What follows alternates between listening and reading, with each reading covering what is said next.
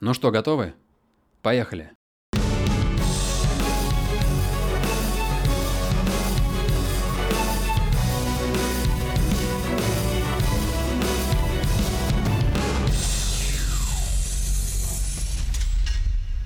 Здравствуйте, это подкаст «За правду». Здесь мы обсуждаем темы, которые интересны всем, с людьми, которые интересны нам.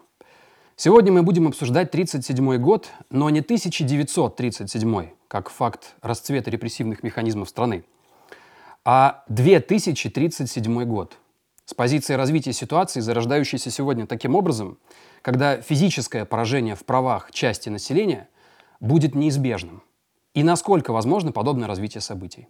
Сегодня с нами будут беседовать Александр Казаков, философ, политолог, публицист, первый заместитель председателя партии «За правду». Добрый вечер. Николай Новичков, доктор экономических наук, профессор, секретарь Центрального комитета партии и член экспертного совета партии «За правду», автор ряда книг и учебников. Здравствуйте. И нашего третьего гостя я бы хотел представить э, во время небольшой истории, которую я вам сейчас расскажу. Гасан Чингизович Гусейнов – Советский, российский филолог азербайджанского происхождения, доктор культурологии, профессор вышки с 2012 года, автор нескольких книг и более ста статей по классической филологии и истории культуры, современной политики и литературы, один из авторов э, мифологического словаря и энциклопедии «Мифы народов мира». В контексте нашей беседы это важно иметь в виду. 29 октября прошлого года Газан Чингизович публикует пост в Фейсбуке. Цитирую. «Почему некоторым россиянам кажется, что русским в Украине не в моготу выучить к своему русскому – еще и украинский.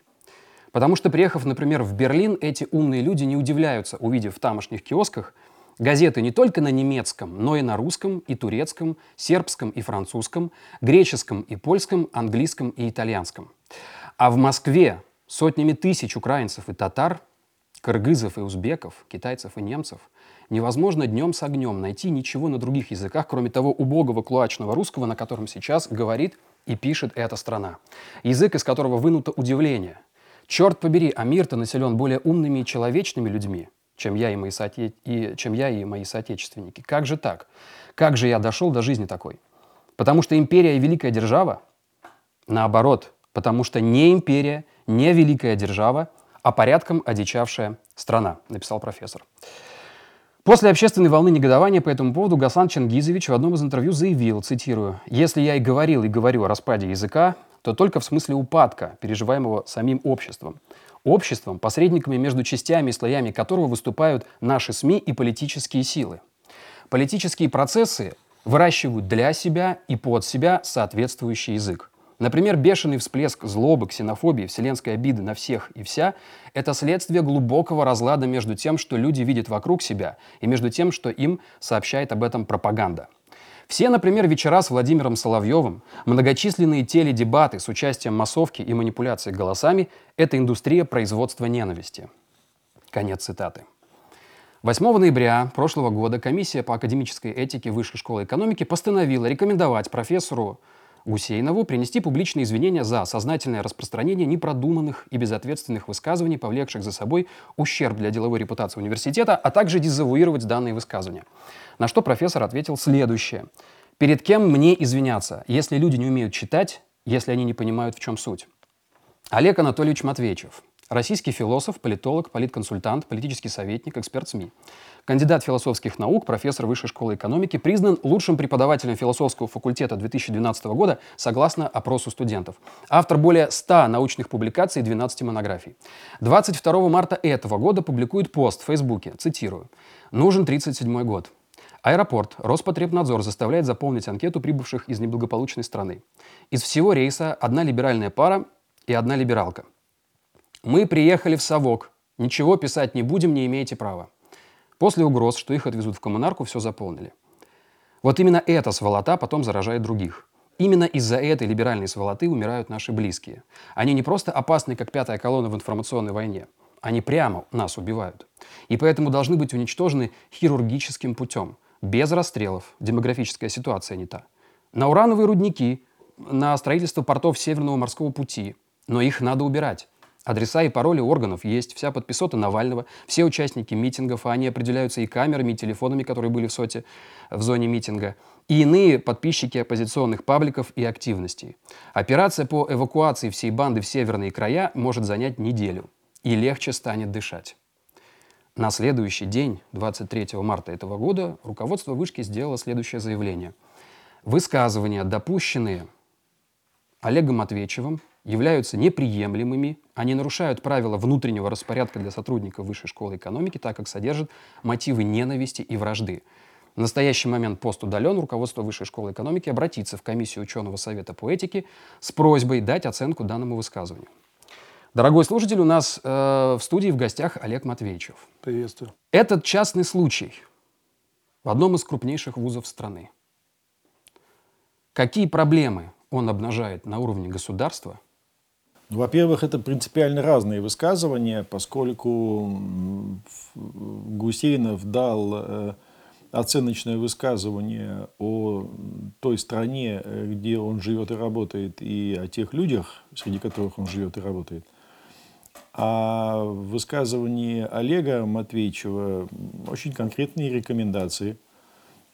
Поэтому это разные высказывания. Вот. Э, я бы, конечно, сначала отнесся к высказыванию Олега, поскольку а, не секрет ни для кого, что наше время отличается невероятным увеличением возможностей того меньшинства, которые сто лет назад мы бы даже не заметили. Просто потому, что он ничего сделать не может. Эм, не было, э, я даже не говорю о том, что они какие-то теракты совершат, э, там, либеральные или что-нибудь такое, а не было такого охвата средствами массовой информации, который, роль которого сейчас выполняют социальные сети, какое было тогда.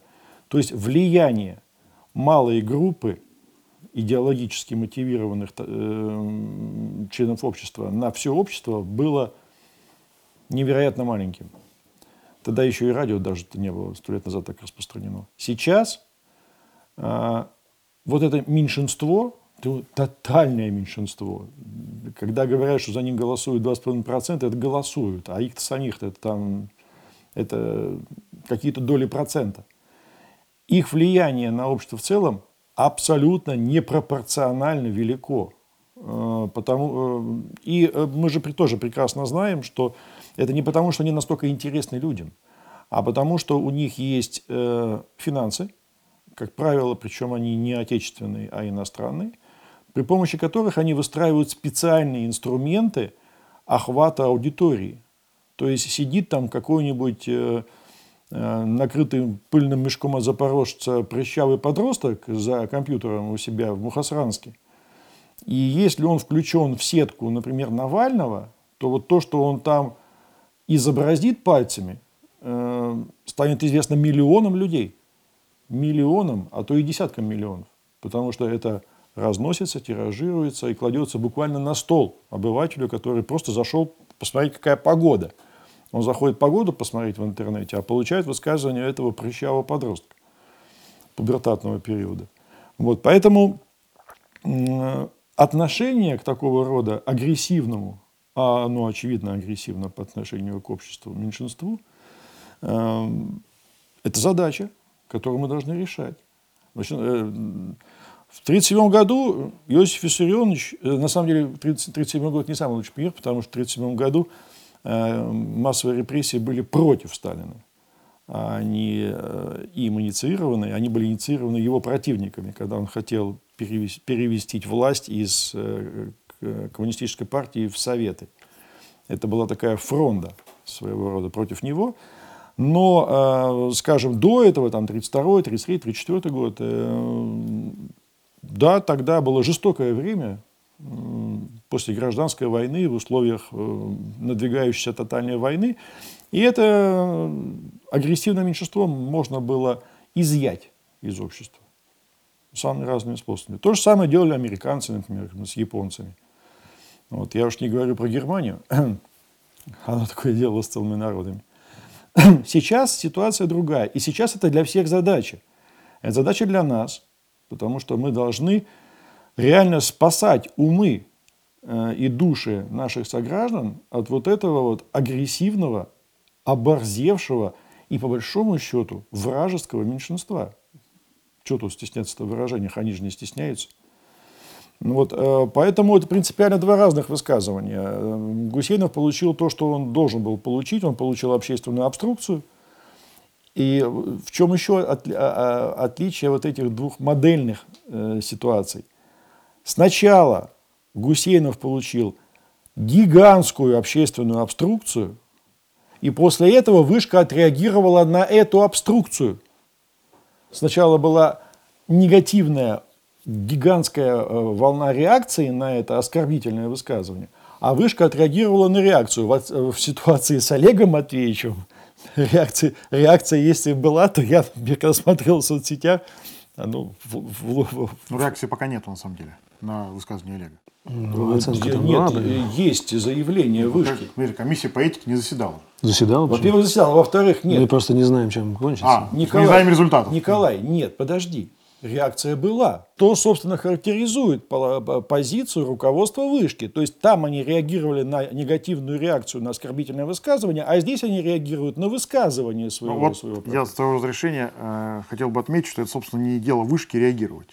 Я считаю, что любой человек э, из 146 миллионов людей, которые населяют нашу страну, имеет право высказывать, что, им, что ему хочется в рамках Уголовного кодекса. И э, не господин Гусейнов, ни тем более наш друг Олег Матвеевич не уступали от имени Высшей школы экономики. Поэтому не дело вышки там порицать. Оно может, кто-то из э, коллег могут высказать свою позицию. Но, на мой взгляд, в данном случае, в обоих случаях, вышка превысила свои полномочия. По крайней мере, руководство вышки. Это, еще Э, мы находимся в свободной стране, наше право на высказывание закреплено в Конституции. Но превысила вышка по-разному. Она реагировала да, в на этих мой случаях взгляд, на... Нет, на мой взгляд, нет. одинаково превысила. Не, не, не, не ваше дело реагировать на высказывания людей, которые... Вот. И, и, знаешь, и Олег Матвеевич не сотрудник вышки. Ну, он профессор высшей школы экономики. Это честь для высшей школы экономики, что он у нее работает. Поэтому, вот. И на самом деле я по поводу Гусейнова тоже большой трагедии это не вижу. Ну, человек зафиксировал там свое отношение. Ну, окей, ну, слушайте, вот прямо это что, земля упала на землю, это небо упало на землю, а Дунай потек вспять, да не потек. Я, что говорю, я верю в людей, я сто раз говорил. Я считаю, что вот такие вот эти самые, это даже не шмелиный укус, это даже не комариный укус. Комар рядом пролетел. Ну и что?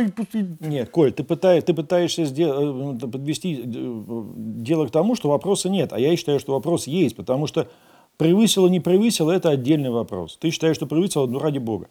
Но отличие, принципиальное отличие реакции вышки характеризует саму вышку, ну, понятно, ее идеологическую позицию. И меня эта идеологическая позиция интересует прежде а всего. Меня нет. На мой, на мой взгляд, на мой взгляд это, это как бы вообще не фактор. То есть оба высказывания говорят о том, что есть определенные результаты либеральной, социально-экономической и всей иной политики, которые привели к проблеме, озвученной в первом высказывании и во втором высказывании. Это констатация провала тех самых либеральных экономических социальных реформ, которые реализуются в нашей стране на протяжении 30 лет, к которым руководство вышки имеет самое непосредственное отношение. И вот реакция вышки как раз говорит о том, что на самом деле нет никакой проблемы что на самом деле, собственно, все хорошо у нас с реализацией социально-экономической политики, на самом деле нехорошо. И, и ну, кто о чем, о Фишевой А, значит, и мне, как представителю партии «За правду», конечно, естественно, оскорбительные первые высказывания и наличие таких людей, которые высказывания были, обус, э, проявились, да, но это результат политики, которую мы должны сломать, да которые должны сломать и выйти на другую политику, на социально ориентированную, гуманистическую политику, отказаться от этих самых псевдолиберальных ценностей, которые, естественно, у нас там витают в воздухе и процветают во всех возможных проявлениях. Я бы вот начал с того, что э, сказал Александр, более широко поставив проблему про некое агрессивное меньшинство. На самом деле тут немножко не так. Э, ведь определенное меньшинство было, грубо говоря, и при царе, и при там, э, Советском Союзе. Ну, грубо говоря, там условный там царь, там, неважно, Александр III, там, Николай I, там, II или Александр и так далее. Ну вот э, что-то он захотел, зачесалась у него какая-то пятка, да. Он там повелел, мы, Николай II там, и так далее. Ну и, соответственно, там весь государственный аппарат начинает приводить его решения в, значит, в, в действие. Да? Э, есть правящий класс, э, там условные, образованные какие-то на тот, манер, на тот манер люди, там графы, какие-то князья, дворяне, которые получили там высшее по тем временам образование, закончили лицеи э, царско-сельские, значит, знают несколько языков, естественно, путешествуют по заграницам, знакомы с трудами великих там философов, экономистов того времени и прочее. И они там что-то реализуют, и уж точно не спрашивают э, основную там, массу народа, там 100 миллионов человек, значит, э, надо это реализовывать или не надо. А, э, и этот центр власти, он в каком-то смысле, да, он был монопольным, и задача, так сказать, э, нового класса, она состояла в том, чтобы этой монополии э, условное государство лишить. Государство претендовало на эту монополию в, то, в ну, в том числе потому, что а, те люди, которые были там, а, в этом правящем классе, они считались лучшими людьми, элитой. На основании чего они считали себя элитой?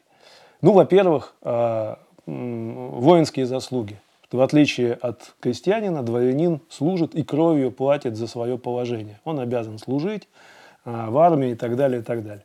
В какой-то момент служба обязательно была отменена, но тем не менее большое количество дворян продолжало служить, как минимум на государственной службе. А потом они служили и как ученые, и как э, значит, э, культурный слой, который писал книги, тот же Пушкин вот, создал русский язык вместе с так сказать, поэзией и так далее. Э, писали значит, книги, картины, музыку, я не знаю, и так далее. Практически все это люди, которые писали, все дворянского происхождения, вся вот эта великая русская культура. Они тем самым тоже служили. Вот. Э, ну и да, они получили образование соответствующее, у них было большое количество свободного времени и много-много чего другого. А проблема альтернативных источников власти заключалась в том, что те, кто не служил воинской, э, не отдавал, не платил кровью за свое положение. Получил э, гораздо более дешевое э, и некачественное образование. Ну, возьмете язык великих русских писателей и язык, там, скажем, публицистов-разночинцев. Вы это сразу увидите, насколько он различается. Вот эти разночинцы, они стали создавать альтернативный центр власти и влияние на, собственно, людей. Ведь то, что сейчас называют блогеры и так далее, это было и тогда. Ведь что такое, условно говоря, а, разночинский кружок? Да это, по сути дела, форум или блог э, с комментариями а, вокруг определенного человека. То есть вот э, взяли какие-то несколько человек, там неважно, какие-то петрошевцы, чернышевцы и так далее, и ходят э, в определенное общество к рабочим, к тем же разночинцам, каким-то, значит, мещанам местным, собирают там группу 10-20 человек и ведут дискуссию и пропаганду. То есть создает альтернативную государству, коммуникативную среду. А, сеть, социальную сеть. То есть в те времена тоже были социальные сети, только они были не онлайновые, а друг, другими способами. Вот. Потом они, соответственно, для расширения начинают делать листовки, газеты, чтобы расширить свою вот эту публику, выстраивать свою собственную систему образования, как это Ленин делал. То есть были школы свои по подготовке вот таких вот, так сказать, людей. Да? Соответственно, собственную идеологию альтернативному государству и так далее. При этом, еще раз повторю, если там, в той э, системе люди, э, значит, э, и морально, и профессионально более подготовлены в государстве, то это гораздо более э, неподготовленная система, но претендующая на эту же власть. Когда она расширилась, как раковая опухоль, э, да, Российская империя э, значит, пала, но э, моментально возродилась на новой основе, потому что опять Советский Союз э, это э, тоже управление, опять же, меньшинства, опять я не согласен, что это была советская власть, это все больше идеологическая история, что это именно советская власть. Понятно, что правило определенное меньшинство, там и Сталин, и его окружение. Понятно, что там были внутри элитные группировки, они враждовали, одна другую иногда съедала. А иногда, значит, там какая-то брала реванш на протяжении всей истории Советского Союза, мы такие вещи можем заметить. Но то, что опять сейчас происходит, да, и тогда тоже появилась социальная сеть в виде диссидентов, и прочих, прочих, не просто появилась. Понятно, что и в случае с э, разночинцами, когда и Ротшильды, и другие вещи, англичане и прочие подкармливали содержали центры в Женеве, в Лондоне, в Цюрихе, И они, собственно, обрабатывали всю русскоязычную молодежь, которая поехала из России туда учиться. Поехал человек медиком просто стать в Цюрих, учился в университете, его вовлекали в кружок, и он возвращался не просто медиком, а на всю голову ударенным значит, э, социалистическими и иными идеями. То же самое эта диссиденщина, она э, у нас в Советский Союз съедала. Их подкармливали Солженицынами и прочими-прочими людьми. Альтернативный центр, который захватывал а, целое огромное пространство помимо государства, без а, всякого права, как говорится, на это. Я имею в виду право в высшем смысле слова, даже не в юридическом. Понятно, что они часто и за рамками юридического права было. И они грохнули Советский Союз.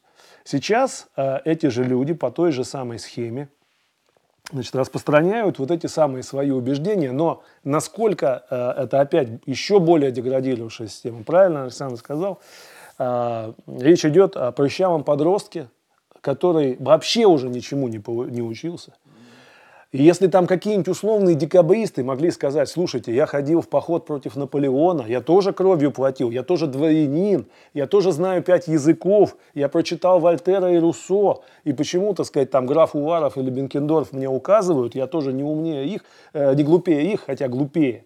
Вот. Но тем не менее, значит, он мог спорить, то сейчас вот это существо, значит, э, который не прочитал и не знает ничего, он посмотрел два ролика Дудя и Навального – значит, а, а больше он и не способен ничего прочитать. Даже если ему вот насильно его заставить прочитать какую-то книгу, он и не может освоить. Он не знает э, терминов, он не знает языка, его образования не хватает для того, чтобы прочитать. Человек, который не то что в армии не служил, а, как правило, так сказать, все, что он только получал от государства, ни копейки налогов не заплатил, ничего ему никогда не отдавал – и обществу, и государству в целом, да, а наоборот только потреблял в виде бесплатного образования, медицины, там всего-всего остального. И вот он претендует на то, чтобы быть а, значит, властителем дум, мнений, и вообще ему дана свобода вот, высказывать э, значит, какое-то мнение, и он с помощью своих инструментов идет. Естественно, идет гигантское засорение а, значит, общественного пространства а, мнениями вот этой публики. И э, эту публику подхватывают и разночинцы, так сказать, вот в виде всяких Гусейновых, значит, и еще кто-то.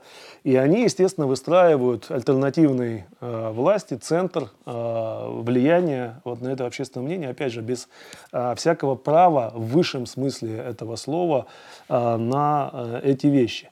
И государство э, исходя из каких-то побуждений, там, каких-то деклараций, которые еще неизвестно откуда взяты, что э, значит, имеет э, каждый вот, там, право там, высказывать, говорить и так далее, э, этому всему потворствует. Понимаете, когда мы говорим, что свобода слова, надо ее расширительно толковать. Есть же эти дискуссии о свободе слова, они были многочисленны в, в мировой философии, во всем этом самом. Вот, скажем, Кант, великий либерал, да, наш, так сказать, земляк из, Калини... из Калининграда. Соотечественник. Да, соотечественник. Кстати, присяг... присягнул императрице. Да, присягал императрице, да. да. Вот он, а, значит, говорил, то он за свободу слова выступал однозначно, да, но при этом а, его знаменитая формула «говорите все, что угодно, только подчиняйтесь». То есть, э, в общем, да, ты можешь как бы там говорить и так далее, но тем не менее э, призывать там, швырять э, представителям власти значит, анкеты, которые в эпоху коронавируса вас хотят заставлять заполнить, или там тем более выходить на эти санкционированные митинги и так далее. Кант первый бы за, был за то, чтобы водометы применили по, по поводу этих людей. Да. Он еще одно вот. ограничение предлагал, нравственный закон внутри. Я уж, да, я уж не говорю про нравственный закон и так далее. Я просто даже в этой э, формуле уже э, ну, очень сильно обрубаются всякие свободы слова. Есть практика э, очень интересная. Например, там, во времена того же Маркса э, была, была четкая градация в немецком государстве э, по поводу вот той самой свободы слова. Значит, Пожалуйста, любой ученый, любой там кто угодно может писать и говорить все, что угодно. Хоть против власти, хоть против чего. Но, э, значит, э, э, это вот такого рода свобода, она ограничивалась там вот такими толстыми книгами. Там 40, по-моему, печатных листов, как-то там называлась эта граница. И, соответственно, специалисты могли спорить в дискуссии, прочитав вот это вот все, да, и потом в итоге из разных мнений там в итоге рождалась какая-то истина, которая принималась государством к сведению и, возможно, там как-то в политику воплощалась. Вот, то есть для, для вот как бы тех э, ученых, которые хотели, это все обсуждалось и не было никаких запретов. Цензуры не было никакой. Но если ты начинаешь рассуждать Э, на уровне газеты или на уровне массовой какой-то литературы и захватывать всевозможные неокрепшие умы, вот тут вводится цензура, потому что это опасно. Ты можешь какую-нибудь пакость кинуть э, в общество, да, а общество не в состоянии критически это ну, осмыслить. Это разница между экспертом и журналистом. Да, разница между экспертом и журналистом и простым человеком, она очень четко соблюдалась. А, то есть, потому что а, цена ошибки очень большая человек не способен отрефлексировать э, какие-то вещи. То есть вот те самые фейки, утки, которые сейчас забрасываются Олег, извини, массово ты к нам. приводишь пример 18-19 19 века. Ты, ты, ты не забывай, что благодаря советской власти мы получили самое образованное общество в мире. До сих пор по по статистике организации значит, сотрудничества и развития у нас самое большое число людей с высшим образованием и, на, в э, процентном самоотношении. И ты хочешь сказать, что люди это... до сих пор не, не в состоянии отличить фейк от не фейка? Ну вот я с тобой не, не соглашусь Конечно. категорически. А, а, я, а я каждый день на практике вижу огромное количество людей, я тебе могу сейчас открыть, грубо говоря, ленту там, в Одноклассниках каких-нибудь, да, да хоть в Фейсбуке, где угодно, где через одно а, идет фейк, абсолютный фейк, и который, а, и более того, у него там 400-500 репостов, лайков и так далее, и огромное количество комментариев. Люди не знают законов, Люди не знают вот ты не веришь в людей, жизни. а я верю. Я, я, конечно, ну как я могу верить в это людей, если это я вижу? Более того, я сделал собственный канал под названием «Уши машут ослом», где, собственно, эти фейки, мифы всевозможные, массового сознания разоблачаю. У меня там уже 70 роликов вышли, и конца и края этому не будет. Мне нужно будет и 100 роликов сделать, и 150, и 200, потому что постоянно эти мифы идут, идут, идут. Люди не знают элементарных вещей, просто вот самых элементарных, попадаются на самые э, ну, дешевую, что называется, разводку, которую э, им, э, ну вот, э, любые цифры, вот, например, зарплат Сечина, я встречал штук 200 уже самых разных. Главное побольше нулей написать. Сечин получает там 40 миллионов в месяц, 40 миллионов в день, 50 миллионов в день, еще что-то. И вот сколько лайков? Открыть тебе, показать? Да сколько, какая разница? Сколько ну, там стоит это, это имеет какое-то значение? Будь он проклят, сволочь, гад, там уничтожить, оторвать вот голову Сечина ему и это волнует? Причем здесь Сечина волнует? Я, ты мне говоришь про веру это в людей. меня волнует. Нет. Да я чуть, ну, слушай, я, ну... Меня это волнует, потому что эти люди, они сейчас говорят о том, что Сечину нужно голову оторвать, а потом они пойдут ее отрывать. Они оденут кастрюли на голову и сделают то же самое, что сделали в Украине соседней. Вот что будет. Вот о чем идет речь. И э, ты мне говоришь, э, давайте мы спокойно будем к этому относиться. Давайте, значит, э, позволим. Вот мы же сейчас за что ругаем там часто нашу власть, да, за то, что она проспала Украину, что там можно было 20 лет, вот занимались такие же люди этими фейками, занимались вот этой всей пропагандой, э, прочее, прочее, прочее. В итоге дошло все это до кастрюли головых, которые уничтожили собственное государство, сейчас живут в дерьме в полном, значит, все потеряли. А сейчас, когда по отношению к нам это же самое делается, ты предлагаешь, ну давайте типа к этому, э, потому что сейчас это Сечина не волнует. Ну и Януковича, наверное, это не волновало до свое время, дня. До, как, до последнего дня, когда э, вот это все творилось, когда все это было. А в итоге-то вот что получилось. И э, еще, еще раз говорю, там, э, ну, какое может быть доверие э, вот этому всему? Сейчас а, действительно мы назыв... это то, что называется постправдой. А, дело же не в том, что люди не в состоянии проверить, фейк или это не фейк. Они вообще не хотят это проверять. Ценность а, того, факт это или не факт, не имеет никакого значения. Даже если этого человека вытащишь вот из, этого, из этих одноклассников, да, вот конкретно сюда, и скажешь, слушай, значит, вот ты сейчас только что прочитал, что зарплата, значит, э, Э, там, руководителя пенсионного фонда, значит, 4 миллиона в день, да, ты вот прочитал, ты его сейчас назвал там гадом, подонком, значит, там, приказал повесить его, написал и так далее. А вот я тебе сообщаю, официальная декларация и так далее, 4 миллиона в год зарплата, вот. Что думаешь, этот человек извинится? придет и скажет, ой, блин, ну как я ошибся, простите меня, что я вот тут написал, а отменяю Он все свои напишет, слова. он напишет, что далее». его нашли, репрессивная машина, что да, его да ладно, пыта- даже- пытали вопросами. Не, да или, или более, да он просто скажет, да все равно козла повесить. И все. Все равно скажет повесить в любом случае. У него есть общее убеждение, что во власти, значит, все негодяи. И говорят, ну и что, что вот этот. Зато другой, хорошо, ты меня здесь поизжучил, хвост мне тут поезжал, да, что не 4 миллиона в день, а 4 в год, да. А, ну, значит, ну ничего, зато другой, там, Миллер получает зато там 150 миллионов. Вот с Миллером прицепишь и скажешь, слушай, ну вот и здесь тоже вранье, там, значит, да. Он тебе скажет, нифига, зато Сечин. Его с Сечином, значит, поезжаешь. Он будет как протей вот так извиваться, все равно они все негодяи. Все равно они Ну, все это, ты козлы. хочешь сказать, это типичное поведение человека? Но это Нет, не это не, нет, это не типичное поведение человека. Я сказал, А, атипичное. нет, это э, сформированное поведение э, благодаря определенным усилиям.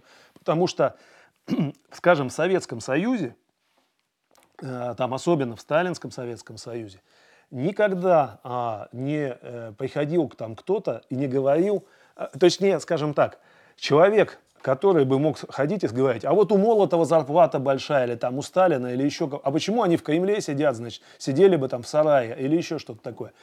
Дело не в том, что они боялись, так сказать. Было какое-то количество людей, там, бывшие белогвардейцы, там, потом, да, диссидентствующий слой определенный был, который как раз репрессиям там подвергался. Но это было абсолютное меньшинство. Остальные люди, они не были настроены на то, чтобы э, вот так вот критиковать и так относиться. Они с уважением относились э, к, к тому же партии правительства, государству собственному. С уважением просто говорили, что... И, кстати говоря, это не только Советский Союз. Пожалуйста, вот возьмите а, большую часть населения, тоже так же, 90 там, процентов того же современного Китая. Спроси китайца. Он не, он не потому, что боится. Он просто скажет, да, я уважаю а, нашу власть.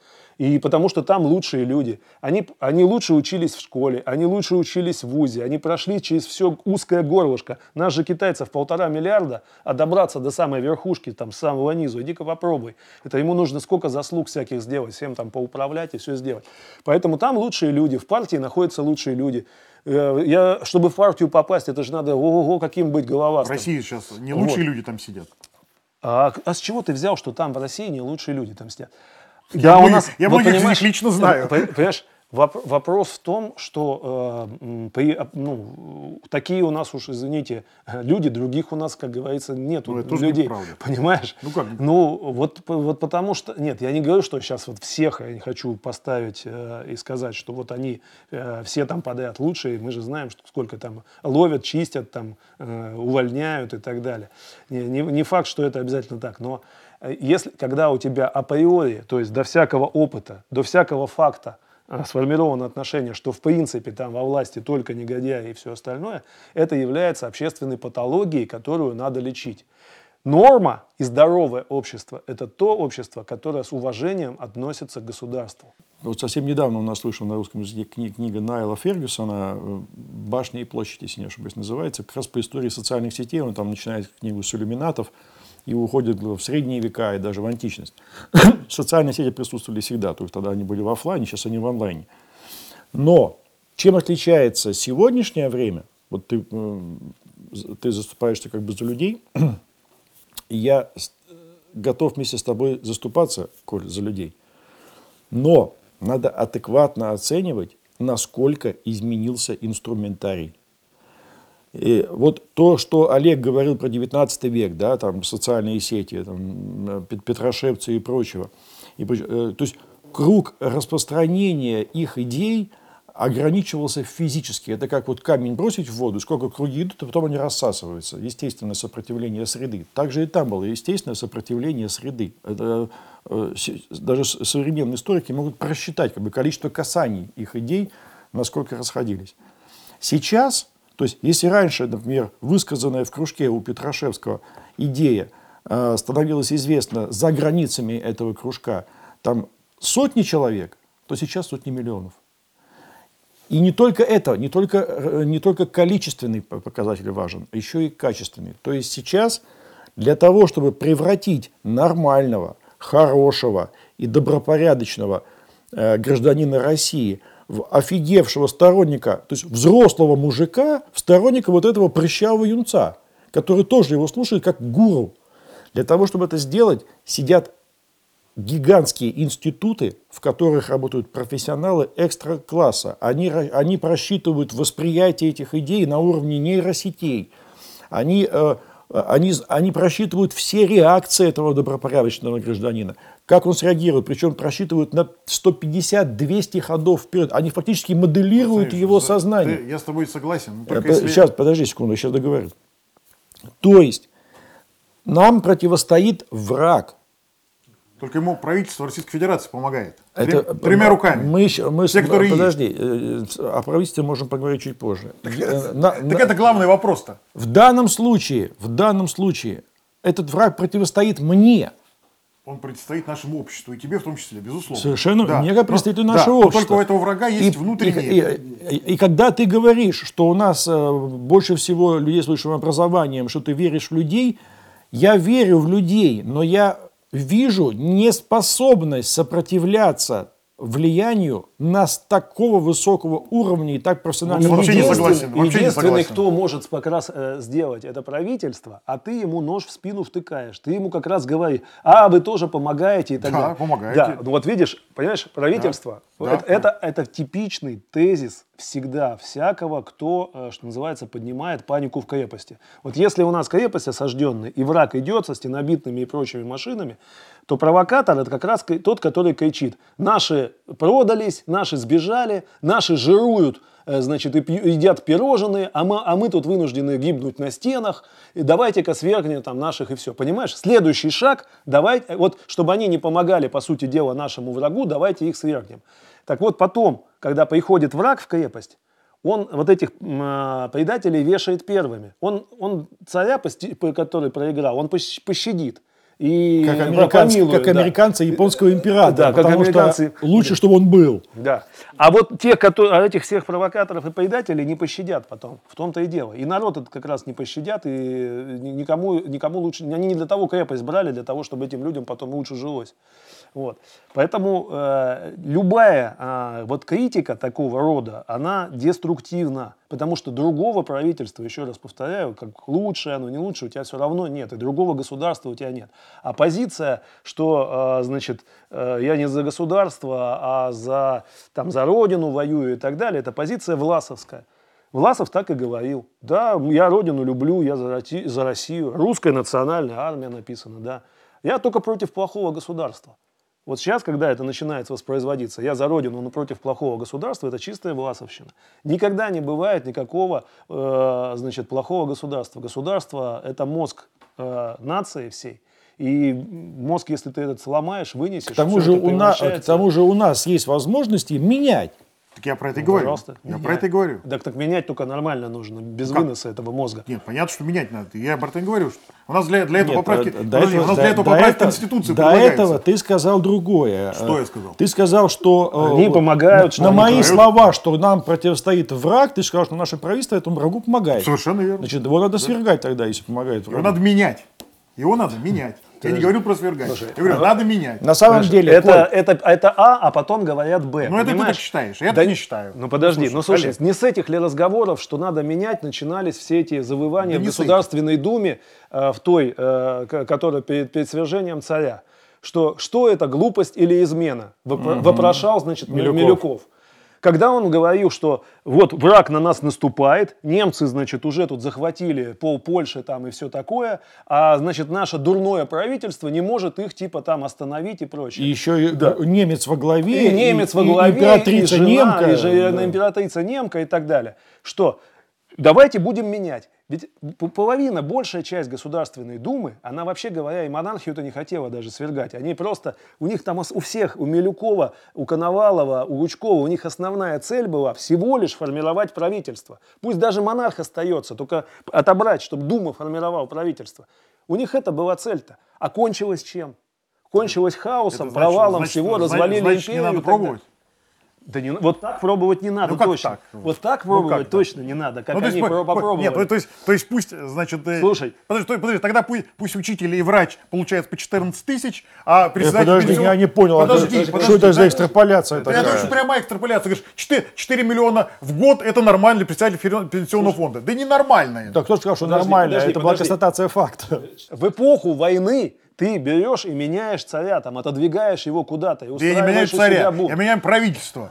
Да нет, там они, Конституционным путем. я они, они в- там в данном случае меняли, а ты их оправдываешь. А я Я, что правду, они я, правильно я сделали. говорю про себя, а не про них. Коль, а ты можешь дать э, более развернуто свое понимание этого вопроса? Я лишь говорю о том, что общество, которое является породителем государства, не может быть отстранено от управления этим государством. На сегодняшний момент Общество правителем государства. А кто является? Государство это функция общества, не Да более госу- того. не, госу- да Вот. ничего Олег, подобного. подожди. Ну, меня, это, меня попросили высказаться. Вот.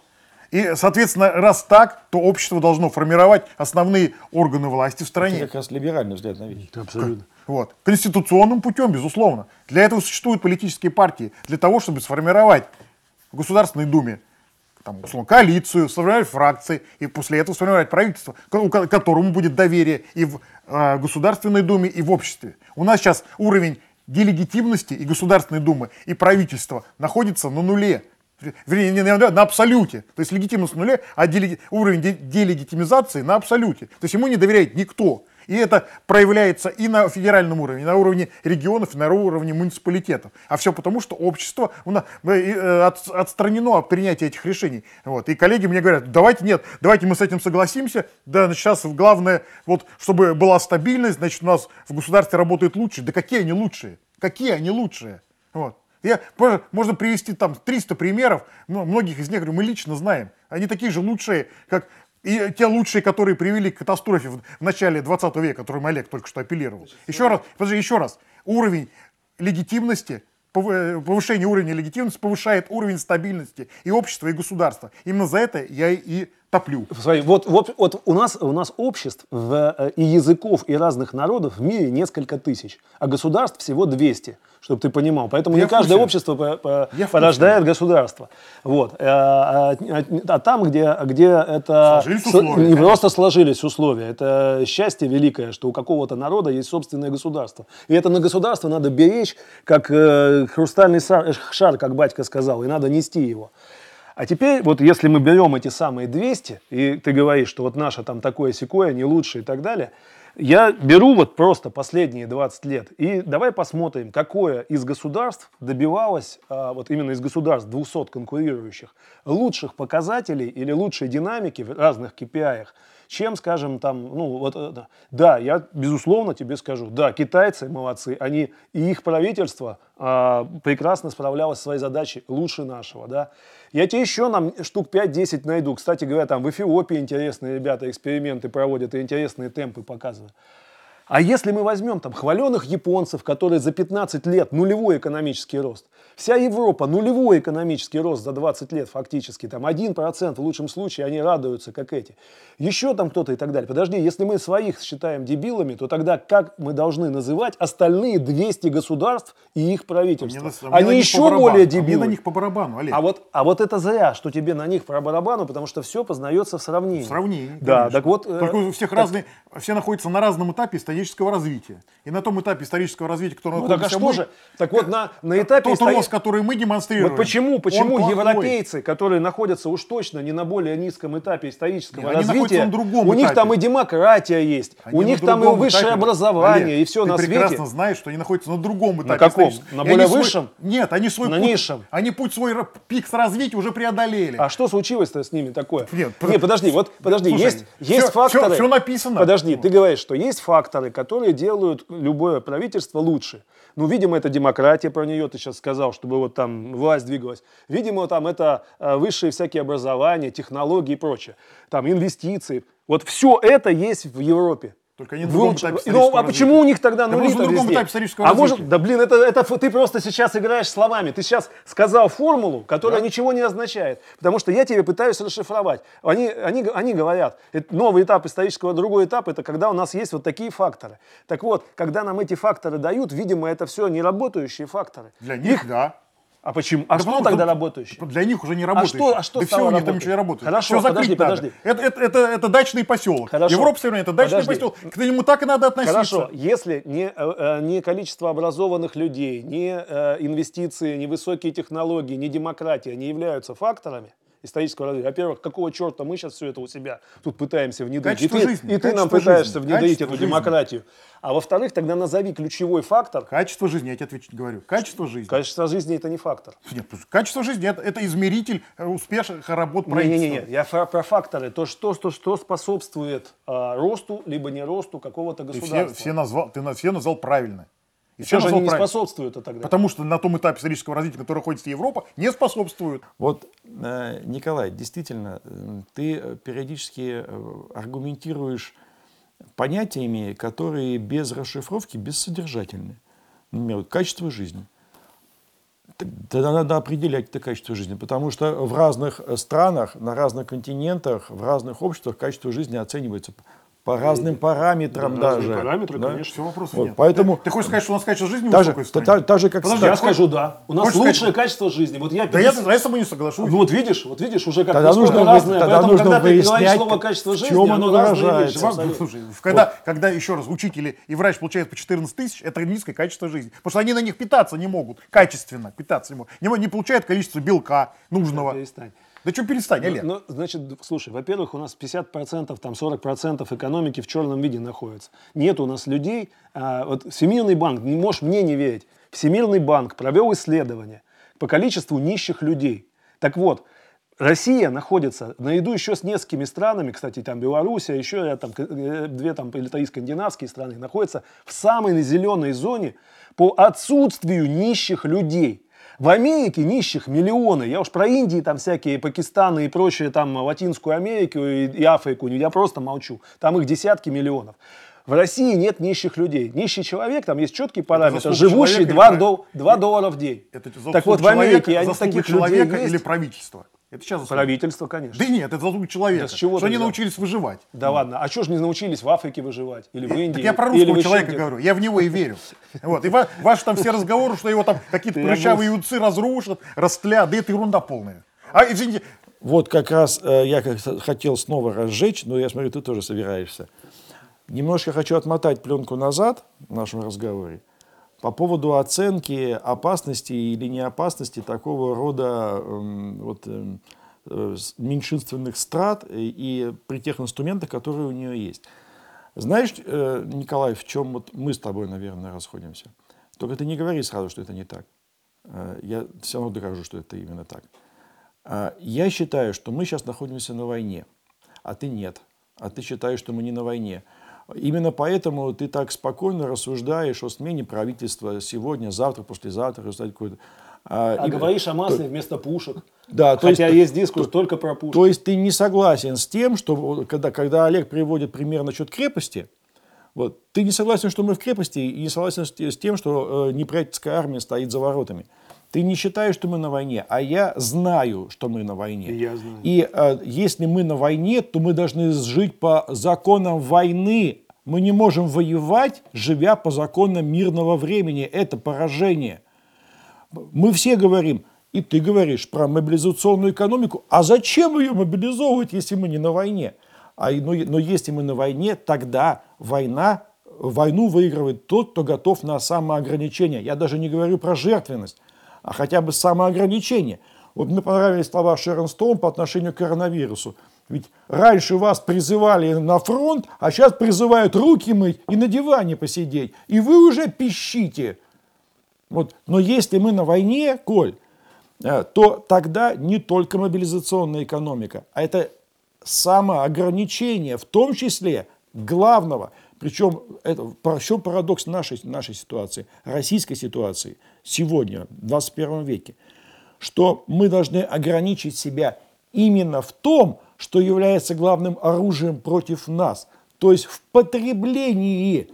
Именно на потребительство нас подсаживали 30 лет. Это их оружие против нас. Они разрушают нас, наш мозг через, через, наш, через брюхо. А ты говоришь, надо брюхо набить. На войне главное победить. А потом займемся У меня возникает следующий вопрос. Мы сейчас говорим о том, что ситуация следующих дней разворачивает нас к тому, что государство неминуемо будет, оно, мы не сможем его уже утопить в ванной, да, а государство все более будет разрастаться, оно все более будет доминировать в жизни человека. И к чему мы подходим? Мы, мы, мы подходим к тому, что у нас на сегодняшний день, с одной стороны, в стране живы люди, которые помнят этот практический опыт доминирования государства над человеком со своими перегибами и так далее. Но у них есть практический, практический опыт этой ситуации. С другой стороны, выросло целое поколение людей, и им уже 30. Они вот-вот э, начнут хвататься за рычаги власти у которых другой опыт, практически. А что значит практический опыт? Практический опыт — это значит понимание. Если нет практического опыта, нет понимания. То есть за словами ничего не стоит. И вот мы что мы видим с другой стороны? С другой стороны мы видим поколение людей, грубо говоря, 30-летних, у которых совершенно другой практический опыт. Они не готовы, они во многом мыслят вот ровно то, как ровно той, э, они придерживаются той позиции, которую сейчас озвучил Николай, о том, что у меня есть право, и это право оно приоритетнее, чем государство. Исходя из этого, возникает следующий вопрос. Что будет завтра? Завтра не фактически завтрашний день, а что будет через, через некоторое количество Возможно, времени. уже и завтра. И почему, и почему мы тогда говорим о 37-м годе? Потому что что? С этими людьми невозможно будет договориться, их невозможно будет перевоспитать, как мы тогда, как государство поведет себя в той ситуации, когда да, меньшинство, которое на сегодняшний день имеет, э, имеет колоссальные рычаги э, влияния и воздействия на общество, но вот это, вот это меньшинство отходит от власти. У него еще есть какие-то рычаги, я сейчас говорю об этой либеральной команде. Условно говоря, там еще есть, есть, какой-то, э, есть какие-то амбиции и так далее. Никто же просто так не, не, собирается Не оставлять, да. э, оставлять своих позиций, что естественно. Маячит 2037 как в этой ситуации быть? Мы можем, Кому? Мы можем э, тому большинству, которое, тому большинству, которое организовывается для того, чтобы Да повести страну все дальше. будет большинство. Тут пусть меньшинство беспокоится. Я сейчас говорю с каких позиций? Я сейчас говорю с позиции примирения. Вот это, вот эти люди, с ними вообще можно договориться? Вот если в суть посмотреть, их можно перевоспитать? Или это только то, э, тот э, оборот речевой, который употребил Олег э, в, в ст- статье? Или, или это только скальпель? Ты про 30-летних? Да. Во-первых, э, давайте уточнимся по наличной ситуации. Недавно Захар Прилепин ссылался очень правильно на социологию. А, Положительная оценка Советского Союза э, в стратах до 30 лет выше, чем в стратах от 30 до 50. Потому что они э, там не жили, и э, негативный опыт не корректирует их оценки. То есть их молодой ум скорее рисует картинку Да, прекраснодушную картинку. А, Это просто для коррекции. Значит, теперь, что касается эм, как бы по поводу примирения.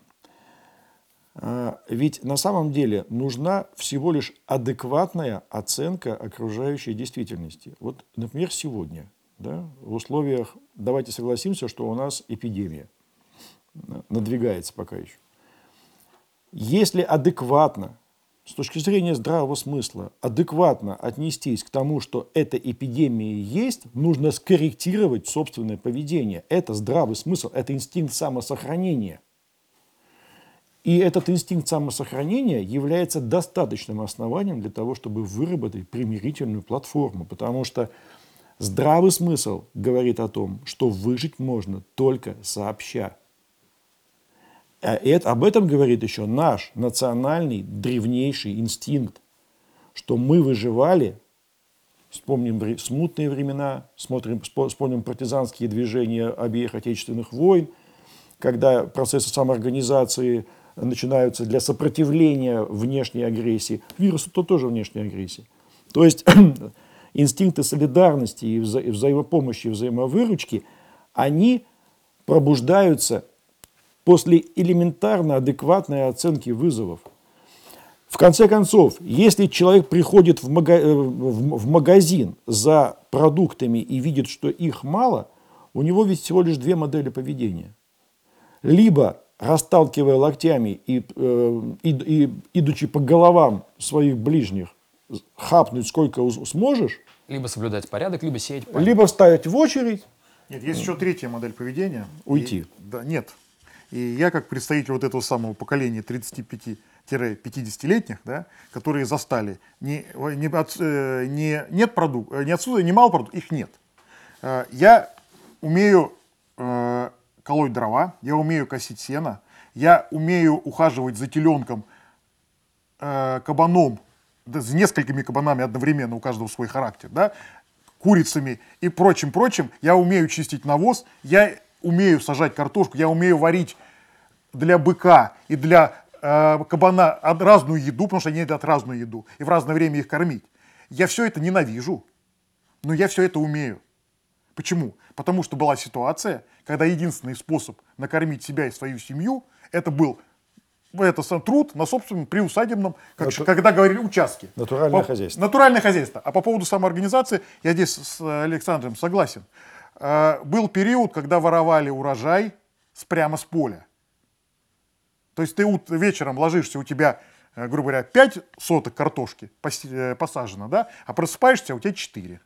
Да? Потому что ночью приехали на машине и банально выкопали. Да? И вот здесь э, как раз самоорганизация. Дежурство ночное.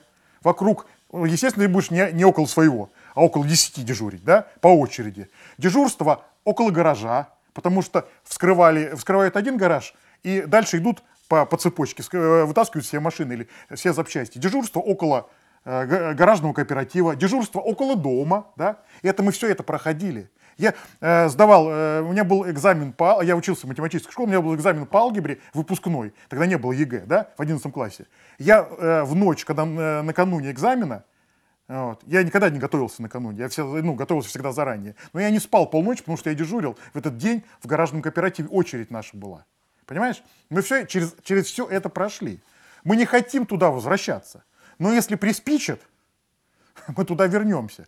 И вот эти 30-летние тоже научатся тоже научатся косить и никуда не денутся. Потому, потому что они тоже наши русские люди. Я тоже в них верю. Да, э, а, э, у меня дочь каждый ну, до того, как кафе закрылся, она каждый день ходила в кафе. Я в ее возрасте даже представить такого не мог. Для нее это норма. Но они тоже научатся, потому что это наши люди. Я в них тоже верю. Не научатся. Ну вот, Олег, вот, давай, знаете, давай проверим. Это же, это же опять не вопрос того, что э, уровня жизни человека. Вот э, сейчас а, в тех же европейских странах и в США. А почему большое количество этих деклассированного всякого элемента? А, благодаря, тому, благодаря большому количеству социальных программ, благодаря работающей системе перераспределения, благодаря велфору, так называемому, страховкам и прочим, прочим, когда а, действительно человек только по факту того, что он гражданин страны, разными способами, иногда это просто вмененный доход, иногда это просто с разных способов аренды, ренты, разных перечислений и так далее, человек в принципе может, э, что называется, позволить себе там, получать, ну скажем, там, полторы тысячи долларов. Для нашего человека это там офигенная мечта, да, полторы тысячи долларов там, в месяц иметь. А там тебе, пожалуйста, ты имеешь. Вот живешь ты где-нибудь в какой-то Калифорнии, катаешься на доске, ты живешь не богато, естественно, у тебя там халупа какой-то, ты, может быть, просто в старой машине спишь, да. Но этот человек, он так привык жить, и таких там миллионы, миллионы, которые точно не пойдут никакое сено косить, потому что у них ценности другие, о, образ жизни. Зачем? Я, я тебе таких же могу там в Испании рассказать. В это нет, огромное количество молодежи. Нет, в России нет таких. Э, в России есть друг, другого, а, ну, другая категория населения, там, не, не, не с такими доходами и прочее, которые точно никогда не поедут в деревню и не будут. Ты умеешь это делать только потому, что ты был в деревне. Я в деревне тоже вырос, я тоже это все умею Я не делать. вырос в деревне, я ну, был вынужден этим ну, заниматься. Ну, вы, я городской человек. Ну, понимаешь, у тебя были там учителя, которые этому научили. Сейчас, получается, поколение уже наших родителей. Вот у меня хорошо, я к бабушке был, а у кого-то не было такой бабушки. Есть поколение родителей, которые уже в третьем поколении горожане, которые, для которых это просто абсолютно темный лес. Им, их некому научить. Для которых... Никуда они, и они не соберутся этого все делать, они не будут этого делать. Для которых хлеб им легче, им легче и проще выйти на площадь, понимаешь, время простых решений. Они, а, им объясняют, что зачем, а, а, значит, там бычка растить или еще что-то делать. Это все сложно, это говно нужно убирать. Нужно просто выйти на площадь и сменить правительство. Надеть эту самую кастрюлю, это гораздо проще. И это веселее, это хайп. Там будут рэперы петь, там, э, значит, голосами твоих детей там и так далее. И все это классная тусовка, все зашибись. Они не понимают, что будет потом, и, а они на самом деле последний гроб свою же крышку э, заколачивают. Вот. Но они пойдут в эту сторону, они не пойдут э, в деревню вот не, бычков не, выращивать. Не, не, не верю я в, это, в этот сценарий. Понимаешь, почему На пошли? Украине тоже не А, верили. ты понимаешь, это разные истории. Потому Вот что именно. нет никакой Украины. Они должны да никто попробовать. не будет за Украину умирать. Вот а подожди, Россию смотри, смотри. Это разные Есть- истории. Нет, не разные истории. Там- есть там цикл. наши люди. Вот есть цикл. Только они не будут за Украину Нет, умирать. нет, подожди, подожди. Они Нафиг она нам нужна? Коля, сначала они попробуют это. Это все одно и то же. Вот смотри. 17-й год. Сначала пробуют выйти и решить всю проблему просто сменой правительства. Потом, когда они уже понимают, во что превращаются февраль, октябрь там, и так далее, они идут и выживают. То же самое, 90, э, значит, наши 90-е годы. Сначала 89-й год, 91-й года, выходы, разрушение государств, а потом в 92-х, 3-х и так далее, когда они поняли, что, что они натворили своими выходами на площадь, они идут и начинают, э, значит, э, солить огурцы и, и- и разводить свинюшек в огороде и курей. То же самое сейчас на Украине. Первая их реакция была выйти на площадь с кастрюлей и снести государство. А сейчас, почему они не сносят, казалось бы, ну вот Януковича э, сн- снесли при гораздо более высоком уровне жизни и большей коррупции. Почему же они не снесли, грубо говоря, Порошенко? У него дом гораздо больше, чем у Януковича. Коррупции в 10 раз больше. Жизнь у них стала в 10 раз хуже. Еще и так- война. И война еще плюс к этому. Так все условия для революции. Чего же вы не пошли снить? Да потому что все эти 40 миллионов украинцев поняли, что мы уже один раз снесли Януковича, попали в, в задницу. Сейчас мы, если снесем Порошенко, еще в большую задницу пойдем. Поэтому они взяли зубы, и по- в зу- в зубы э, это, скрепили, и поехали работать на польского пана или еще на какого-то пана. Или у себя собственного кабанчика выращивать. Это уже следующий этап. То есть кабанчика будут выращивать, но сначала попробуют революцию. Понимаешь, в чем дело? Вот что они сначала попробуют. И здесь Более в этом смысле того, мы не отличаемся от украинцев. Когда э, нам всем говорят, что у нас огромные запасы в казне, они пойдут казну делить. И объяснить Да, им, или- что вы один раз ее проедите, а второй не будет, бесполезно. Дайте мне сегодня. Так это э, художник Коровин описывал, дневник вел революции, говорит, когда кинулись эти грабить большевики, ну не большевики, а народ там э, в семнадцатом году там грабить э, богатых, в первый же день все разграбили, а потом ходят и говорят, блин, жалко богатых людей мало. Мы думали, что вот сейчас все заживем хорошо, а оказалось, никому ничего не хватило. Надо, говорят, мировую революцию. Там еще буржуев пограбить где-нибудь во Франции, в Англии. Вот тогда уже точно всем хватит. Понимаешь? Когда людям начинаешь объяснять, вот вчера там какое-то очередное... Лучше пойти Фейсбуке- поделить американские богатства. Да, да, да. В Фейсбуке опять очередной какой-то деятель тут написал. А почему Путин сейчас не вызовет, значит, и э, Усманова, там, Мордашова, там, это всех Потанина, и скажет, отдайте 10% значит, своих богатств, и мы бы там сразу типа зажили. Родной, блин, ну ты же в школе учился, вот ты вот это все иллюзия про твое, это, а, что люди у нас самые образованные. Неужели трудно а, взять и сложить, пусть даже 100 человек из Форбса, взять 10% у каждого из них, сложить это и посмотреть, какая сумма получится. И сравнить, допустим, с нашим бюджетом. И понять, что эти все 10% от всех наших олигархов а, окажется, что мы их просто проедим за полмесяца. И это не хватит ни на какое там образование, ни на пенсии, ни на что на свете. Посчитай, это легко. Это сумма бюджета в открытом доступе, суммы эти все в открытом доступе. Посчитай и обнаружишь, что всех можешь олигархов раскулачить, тебе это хватит на полтора месяца. Объясните, пожалуйста, мне, как рядовому россиянину, почему так остро ставится вопрос, фактически ребром, мы или они? Какие претензии на сегодняшний день у э, консервативного крыла, у левого крыла есть к этому либеральному крылу? Я имею в виду сейчас не просто вопрос э, в набор каких-то фактов, а в широком смысле этого слова. Что же они такие, что же сделали либералы с человеком как таковым, да, что стало понятно, что давайте-ка, спасибо, идите, дальше мы сами. Вот мне пришло на мое вот это заявление, значит, э, целая куча, значит, этих ВКонтакте сообщений. Про то, как меня повесят, как на органы разберут, э, мать мою, детей и так далее. Вот все это люди, э, значит, вот... э, Либералы. этого- либералы, да. Вот это все либералы сделали. Прекраснодушные, со светлыми лицами. Вот. а, значит, более того, если бы можно было сказать, что это, ну, мало ли слова, да.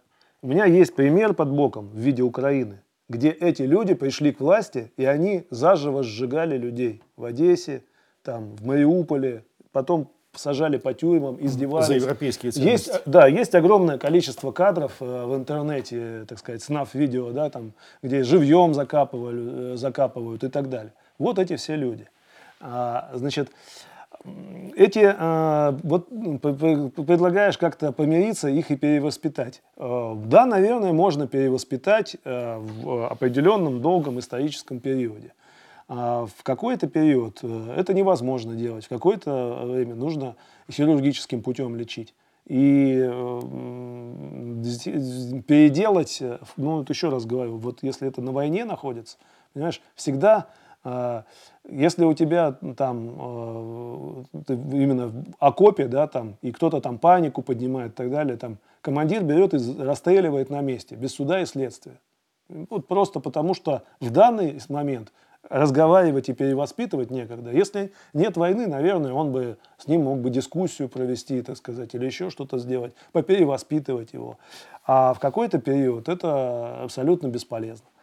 Вот. эм, Поэтому сейчас, а, когда обостряются в мире все противоречия геополитические между всеми странами, внутри а, значит, отдельных стран обостряются эти противоречия, эта ситуация становится более накаленной, и здесь э, наступает вот время вот этих а, уже как бы не воспитаний а, или компромиссов, когда можно было это делать, а пойдет, что называется, стенка на стенку.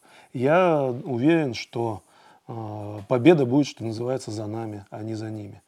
Ну, благодаря многим, так сказать, факторам, почему это будет так, но э, прежде всего просто потому, что э, та противоположная сторона, она э, и морально проиграет, и, э, и собственной глупости у них там много, и прочего-прочего. А это стадо бандерлогов. Их они берут только потому, что их какое-то там количество есть. А я вот хочу эти слова перевести как бы в, в предыдущее опять русло насчет эм, э, нашей позиции и правительства на войне. Если у нас война, а я считаю, что мы на войне, причем мы атакованы, мы не агрессоры, мы атакованы, э, нас воспринимают как добычу, нас хотят поделить. Э, У нас оборонительная война, как всегда, то есть, то есть священная. То взаимоотношения наши, э, как гражданского общества, с правительством должны быть особыми. Э, в мирное время мы можем уходить в оппозицию, там, в глухую или там дискуссионную, какую угодно. Потому что у нас всегда есть время и у нас есть запас прочности. Когда мы атакованы, и мы, например, видим, как вот сейчас, да, вот было обращение Путина, и мы видим, что в позиции власти, то есть в данном случае государства, есть, как мы считаем, ошибки, мы должны об этом заявлять. Мы должны пытаться оказывать влияние на власть, чтобы эти ошибки исправлять. То есть не убирать эту власть, а воздействовать на нее, чтобы она исправила ошибки, ну, как мы считаем. Может, мы и не правы, ну, тогда подискутируем. Но только в том коротком фрагменте, пока не начался очередной штурм. Если пошел штурм, мы должны перегруппироваться и вместе с, с властью, какая есть, отстаивать крепость. Есть передышка, можно дискутировать, указывать на ошибки. Ну, например, вот там, в отношении там, налогов и прочего – ну, очень там, малого, среднего бизнеса, очень недостаточное, скажем так. Но у правительства то есть, тоже есть время еще исправиться и сделать другие заявления. То есть мы не мы остаемся в критическом положении э, в отношении власти, но солидарном при этом. Потому что на войне в противном случае, тогда нас надо депортировать, потому что мы разрушим фронт. А, Во-первых, я бы не стал отож- отождествлять власть и правительство. Это все-таки разные вещи. Во-вторых, есть куча примеров а, в 20 веке, когда воюющие страны выигрывают войны, находясь в режиме демократического дискурса и постоянной смены правительства. Ну, примеров, например, два.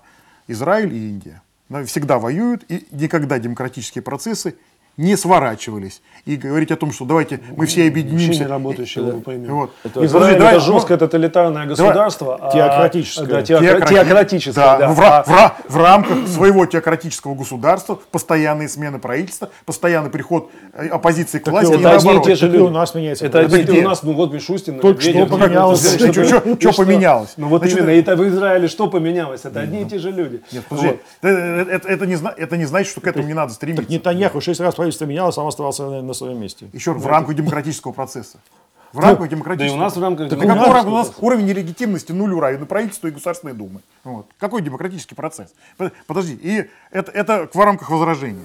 И, значит, э, поотвечая на твой вопрос, Павел, относительно э, того, почему схватка не на жизнь, а на смерть. Да, потому что ответ у меня, как, с- как меня только что окрестили левым либералом, очень простой. Я не хочу быть человеком второго сорта. А э, наши оппоненты хотят, чтобы мы были не просто второго сорта, а там 18-го. Ну, я приведу простой пример. Расширение Европейского Союза, да?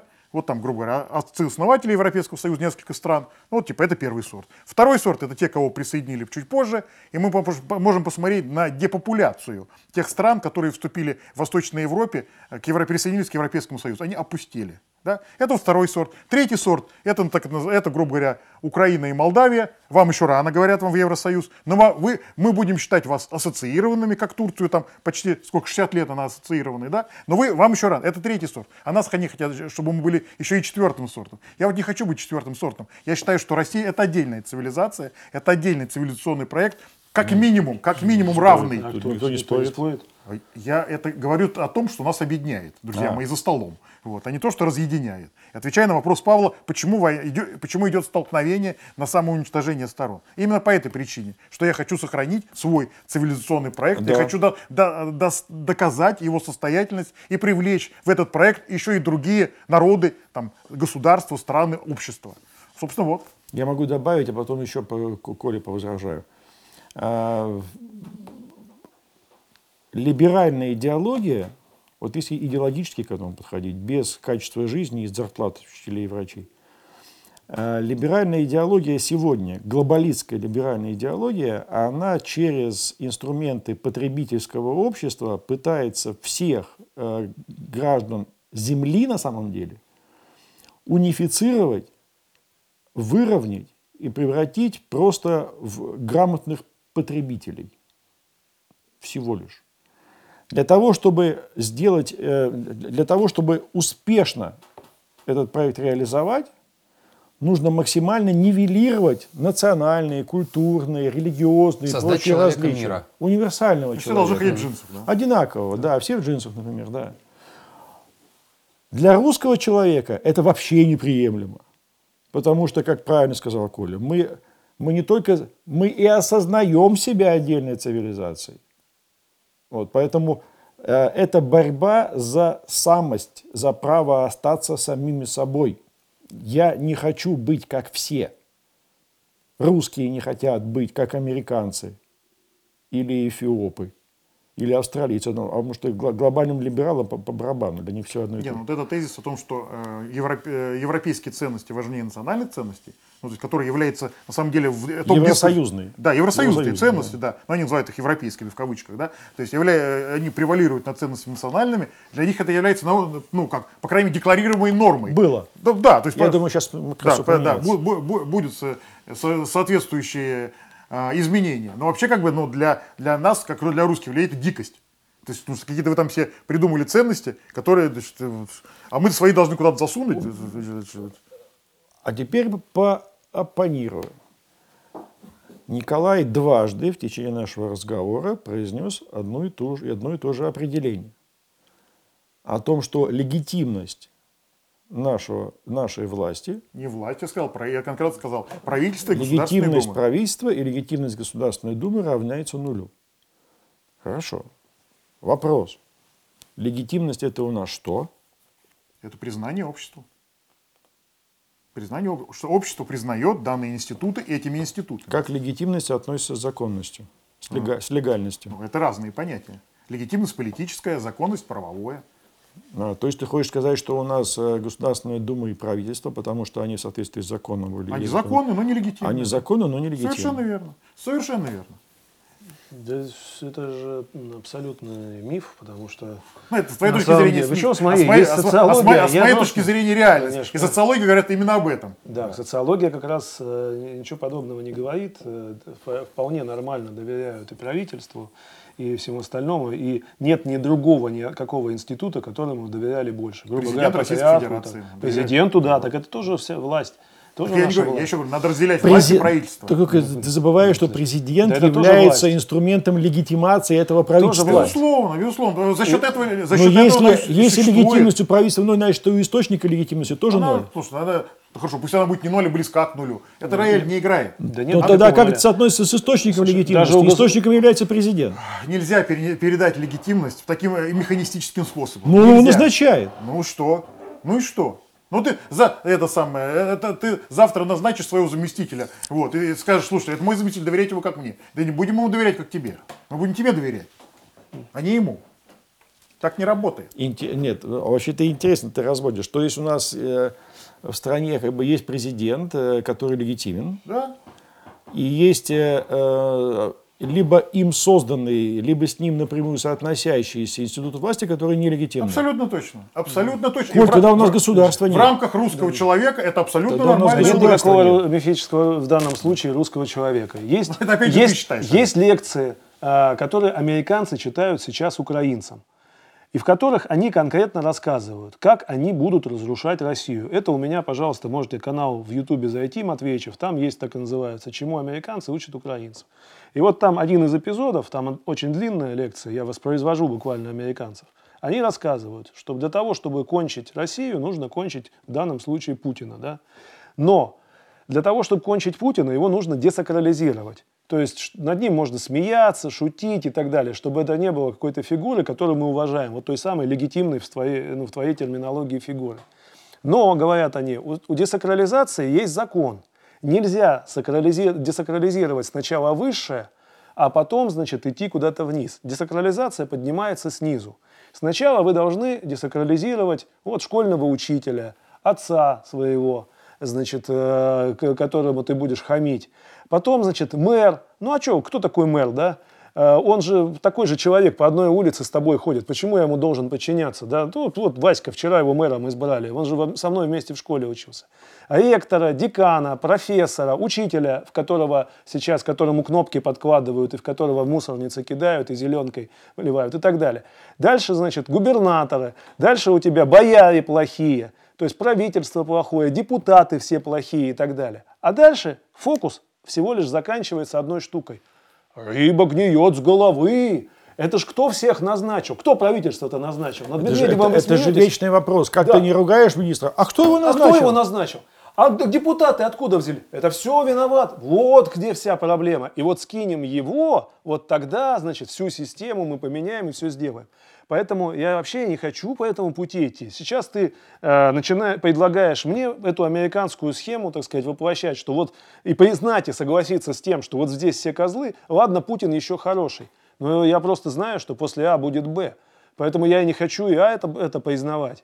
Э, И более того, и социология, я здесь вместе с народом солидарен, и социология это об этом еще пока не говорит. Хотя они очень продвинулись в этом смысле. Конечно, рейтинг депутатов, там, Государственной Думы, правительства значительно ниже, чем рейтинг Путина. Так это беда наша. Это не то, что, с чем нужно соглашаться и говорить, о, классно, у нас такой классный народ, он э, козлов этих правильно оценивает. Нет, не классный в этом смысле народ, а больной. Это значит, что э, если у людей... Гусейнову подобляешься. И кому убежи? Гусейнову подобляешься. Не- у, него тоже, Нет. у него тоже народ больной. Я- Но, во-первых, я говорю, что большинство народа так не считает, а во-вторых, вот те, кто так считает, кто так делает, это, это болезненное проявление. Конечно, те, кто десакрализировали а, значит, настолько власть, которые верят в любую байку, э, это люди, которые, у которых вынесен мозг. Ведь мы когда про войну сегодня говорим, мы просто говорим про современную войну. Почему ее не замечают обыватели? Потому что это в прошлой войне стреляли из пушек и автоматов. В этой э, войне напрямую из средств массовой информации, из интернета стреляют в мозг. И если на прошлой войне разрушали тело в виде ранений или там убийства, сейчас разрушают мозг. А после того, как разрушен мозг, как говорил профессор Преображенский, значит, э, разруха в, это, не в клозетах, а в головах. Мозг разрушен будет у человека, человек разрушит все остальное. Как у нас разрушали, вот выйдите в любое село и увидите э, там теплицы какие-нибудь разобранные, бывшие коровники, бывшие эти все.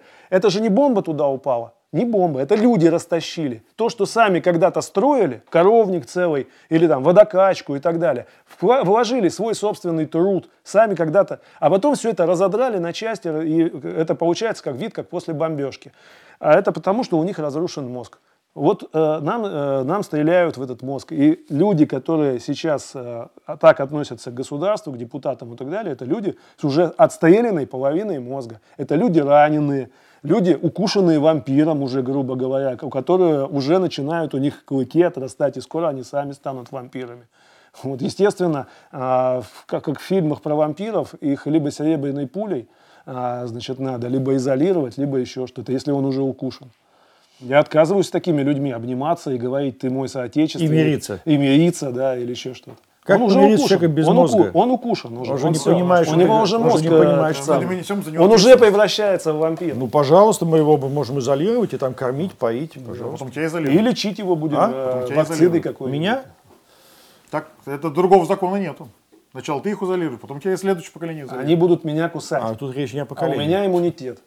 Понимаешь, они меня кусают, у Я меня не про них говорю. Тогда они могут меня только разорвать на части. Здесь речь не о поколенческих э, претензиях, потому что у- на их стороне от ветеранов типа Ахиджаковой до этого прыщавого юнца, там все поколения. А Это не, это не следующее поколение меня Я, я говорю изолирует. про поколение в политическом смысле, а не в... э, Ну, может потом и меня изолируют, но сейчас надо изолировать их, иначе мы проиграем. Хорошо, смотрите, следующий вопрос. Если возвращаться к, э, к войне, к боевым действиям и посмотреть, э, снова посмотреть в завтра. У нас есть кадры для ведения этих боевых действий? У нас есть в стране кадры, которые позволят отстроить новую политическую систему, экономическую систему, э, которые позволят э, вынести на пьедестал нового, куль- нового человека, я имею в виду в смысле нового культурного героя, новый, новый, э, дать новые примеры стране. Первое, есть ли у нас такие кадры, на ваш взгляд? И второе, еще более глубокий вопрос. А у нас есть сформированный для этого и под это язык? Что касается первого, то я э, процитирую Николая Новичкова и на самом деле приведу лозунг, главный лозунг нашей партии, что я верю в людей, и моя вера в людей основывается на историческом опыте. За 20 век э, мы несколько раз лишались ведущего слоя. Э, Он и- заново отрастал. да. Если взять э, на более, более локальные отрезки, возьмем, например, Великую Отечественную войну. В первый год по, по- по- фактически погиб весь младший средний комсостав. В 1943 году он у нас был новый. У нас был самый молодой офицерский состав в По- мире. По-моему, в 40, армии. 40 тысяч лейтенантов в 41 году было подготовлено. Вот, поэтому э, на, на самом деле то же самое было в Первую мировую войну. Вот, э, по- потом, скажем, э, мы на философском пароходе выслали из страны э, всех э, писателей, поэтов, философов, богословов, историков и так далее. В три- э, конец 30-х годов у нас писатели, поэты, философы. Можно я процитирую члена экспертного совета нашей партии Владимира Валентиновича Меньшова? Он как-то в дискуссии сказал, что, ну, слушайте, вот ну, вы за это оппи- оппонируя, оппонируя к нашему оппоненту, скажем так, говорит, ну, говорит, вы задол- задолбали это самое, апока- апокалипсис рисовать. Вот, значит, там в 17 году всех лучших там, уничтожили, да? Значит, потом, значит, провели индустриализацию. В 37 году всех лучших уничтожили, да? Значит, потом, значит, э, подготовили страну к войне. Значит, в 41 году всех лучших уничтожили. Значит, потом войну выиграли. Значит, потом опять, значит, все, ну, там, и, и каждый раз всех уничтожаем, ну, а потом в космос полетели. Но за это время 10 раз уничтожали самых лучших. Так может быть, как бы лучшие-то они в- в обществе-то да, есть. Вот смотри, я, я тоже про то же, но только вот если сейчас вот случись, допустим, такая история, что э, будет реализована вот э, такая схема, про которую мы говорили, да, когда мы сейчас возьмем всех Ахиджаковых, всех, значит, э, прыщавых юнцов, Навального э, и, и тому подобную публику, значит, и их, так сказать, ну, не уничтожим, вот как я говорил, там, северные порты строить и прочее, вот пройдет 20 или 30 лет, придут к власти там на каком-то очередном историческом этапе опять какие-нибудь там либералы, да, и вот они тоже будут говорить, что тогда, там, в м, 21-м, там, 25-м ли году были уничтожены лучшие люди. Самый лучший человек Навальный, великая артистка Хиджакова была уничтожена и прочее, прочее. Вот, может быть, просто не лучших это уничтожали каждый раз. Вот и все. Потому что если Не, не, ну, действительно Олег, ну, лучший э, слой ну, на уничтожался... на философском И философский- пароходе нет, уезжали лучше. Нет, извините, не, не, не согласен, э, что на философском пароходе уезжали. У меня своя большая точка зрения на так называемую русскую философию. Я ее прекрасно знаю и не считаю ее русской. Вот, это перепев немецкой классики, потому что слишком много занимался немецкой классикой, чтобы потом не узнать в этих каракулях, так сказать, э, простые э, значит, э, значит, перепевы с немецкой классики. Поэтому не думаю, что это люди были там действительно лучшие или те, без которых Россия могла бы обойтись. А Другие самобытные э, философы интересные потом как раз появились, так они и в это время и, были, и то же самое с писателями, можно сказать. Не лучшие были просто это люди, э, потому что если действительно когда-то бы уничтожалась элита и лучшие люди, то, а, как знает история, во многих государствах это а, почти невозродимо. А Россия все-таки действительно возрождалась. Поэтому просто не в том месте надо искать э, репрессии. У нас кадры, если отвечать непосредственно на ваш вопрос, готовились в течение всех этих последних 20 лет. У нас постоянный, э, э, постоянная ротация была. У нас новых людей. Вот вообще, опять-таки, опять Николя будет возражать, мне скажет, на других наплевать. Но опять, есть статистика всевозможная. Есть то, что нам самим очевидно.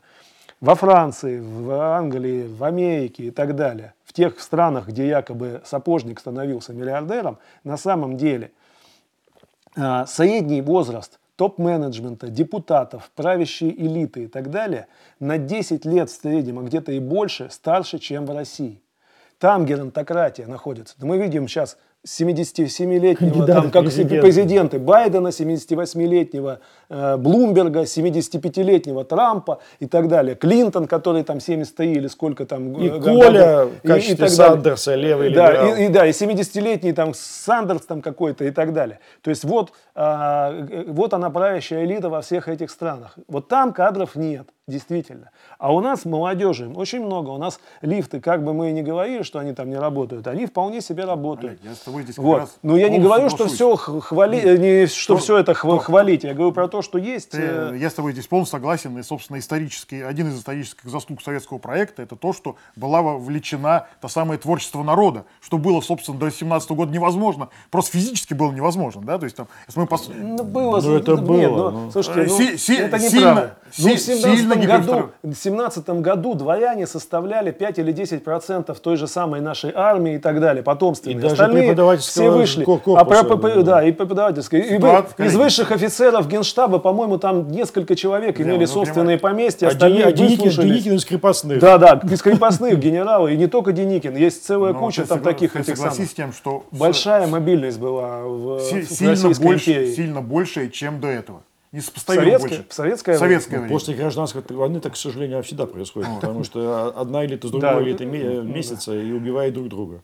Ну вот мы, к счастью, до гражданской войны не дошли, но у нас сейчас, собственно, у нас сейчас, собственно, тот исторический период, когда, собственно, вот эту энергию народа надо Сейчас, восстан- э, вот к нашему включать. разговору, Коль, вот Да, сейчас да. наши враги, э, подчеркиваю, не оппоненты, а враги, они сейчас думают в, вот в той же парадигме, как думали большевики во время Первой мировой войны. Надо о превращении национальной войны в гражданскую. То есть это сейчас их задача номер один. Э, Когда ты про правительство говоришь, ты э, льешь воду на их мельницу.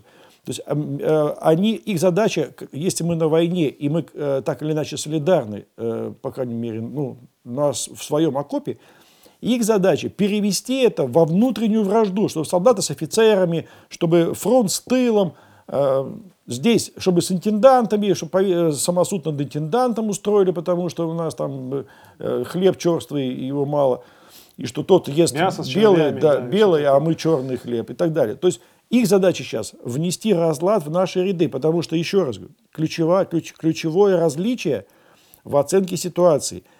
Признаем ли мы, что сейчас мы атакованы и мы на войне или нет? Если мы считаем, что мы, у нас сейчас мирное время – то тогда я призываю всех открыть глаза, посмотреть на то, как наша страна живет последние пять лет, на отношение к нам западных стран и восточных стран, вспомнить все эти санкции, санкции и прочее, и прочее. И Олимпиады, э, да. допинг-скандалы, все, все вспомнить. И, и после этого в трезвом уме и ясной памяти, если человек признает, что у нас мирное время, тогда этот человек неадекватный. Вот. Ну, а если мы на войне, это диктует другие стратегии вообще для нас и для нашей партии тоже. Это диктует определенные стратегии. То есть мы должны тоже какие-то самоограничения на себя принимать, потому что э, партия – это часть. Любая партия разделяет, а не объединяет. У нас только Единая Россия объединяет. Ну, потому что да, всю политику загнали в одну административную рамку. Сейчас любая партия, часть, разъединяет. И в этом смысле, если мы хотим для нашей партии правильное, не только хорошее, а правильное место занять, мы должны наложить на себя определенные самоограничения, потому что во время войны партийная жизнь должна быть вообще запрещена. Если у нас такая демократия, что у нас еще и регистрируют, и давайте, ребят, с вашей оппозиционной повесткой, тогда это наша ответственность. Самоограничение на себя наложить. Не разрушить фронт.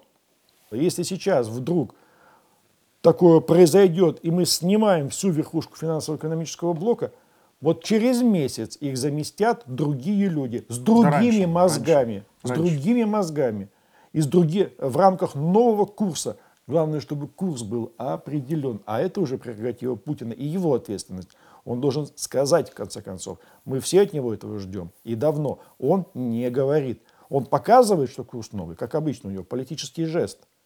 Он должен выйти к народу и сказать, ребята, все, я не мог этого сделать раньше, потому что не будет Путин этого делать. Э, еще раз, э, значит, Путин, э, значит, это вот опять к вопросу о доверии народу и всему остальному. Мало того, что Путин, он как бы разведчик, он вообще не привык свои планы оглашать, потому что огласишь, тут же найдутся те, кто эти планы всковырнет. Я вот в докладе «Миссия Путина» привожу такой пример, называется «Дилемма капитана Титаника».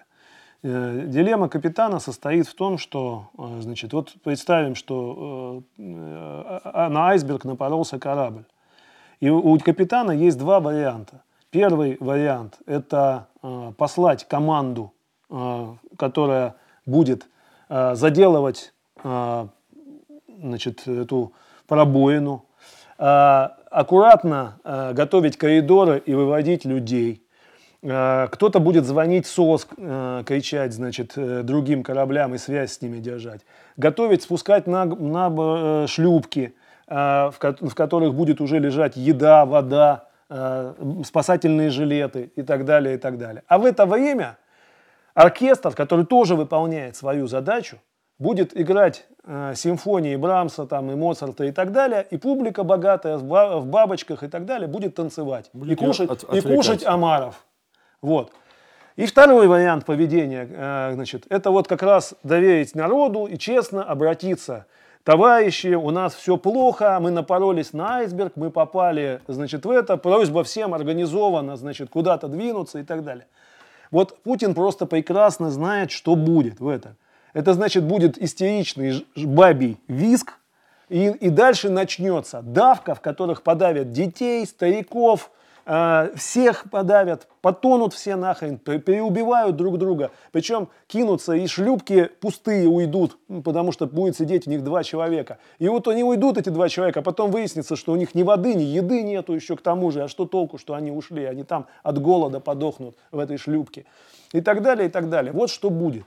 Поэтому не надо от Путина все время требовать вот этой. Ты нам скажи план, что будет через 10 лет, через 20. Он знает, что будет через 10-20. И он знает, в каком состоянии находится наш корабль. Готовит ли нам шлюпки для отплытия? Или, может быть, этот корабль уже по-другому построен. У нас есть видимая часть корабля, вот, да, и есть другая, другой корабль, который построен внутри этого корабля. Вот вроде бы, да, стоит на поверхности, и этот фотографировать любит наша оппозиция, дырявый «Титаник» с пробитой этой, э, значит, с какой-то дымящейся трубой, с накренившейся кормой и все это.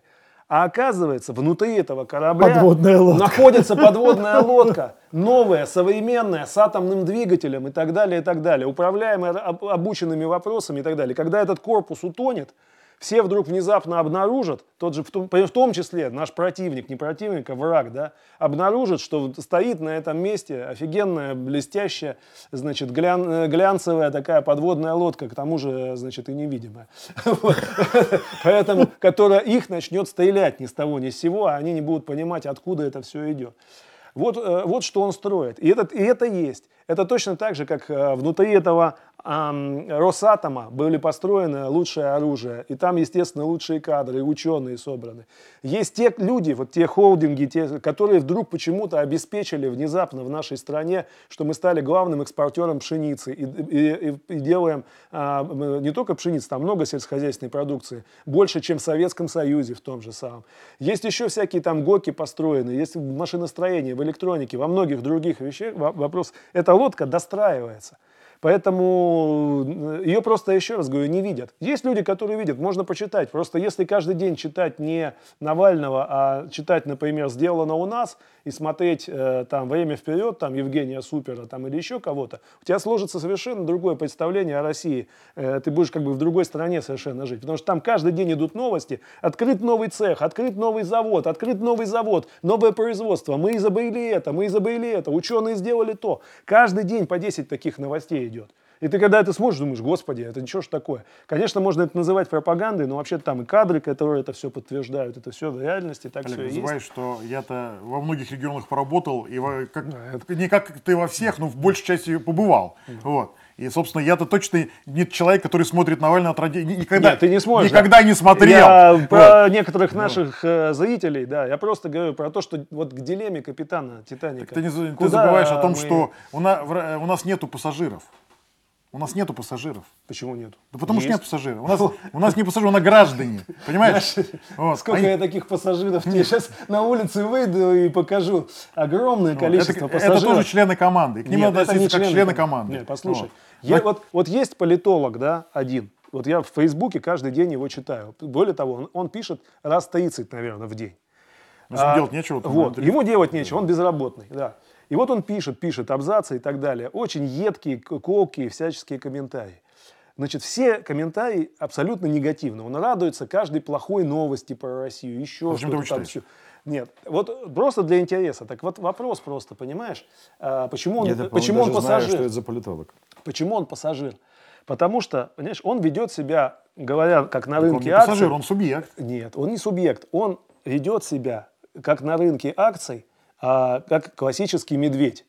Понимаешь? Вот если я ассоциирую себя с Россией, вот я не пассажир, я член команды. Почему? Я ассоциирую, я, как говорится, купил, да, и буду держать. Купи и держи называется. Потому что я в Россию верю, я считаю, что инвестиционно она привлекательна, и моя зад- задача бычий рынок создавать, чтобы росли, росли, эти, э, я все время буду по- позитивные новости по- постить, потому что я, это мое предприятие, я с этим сам.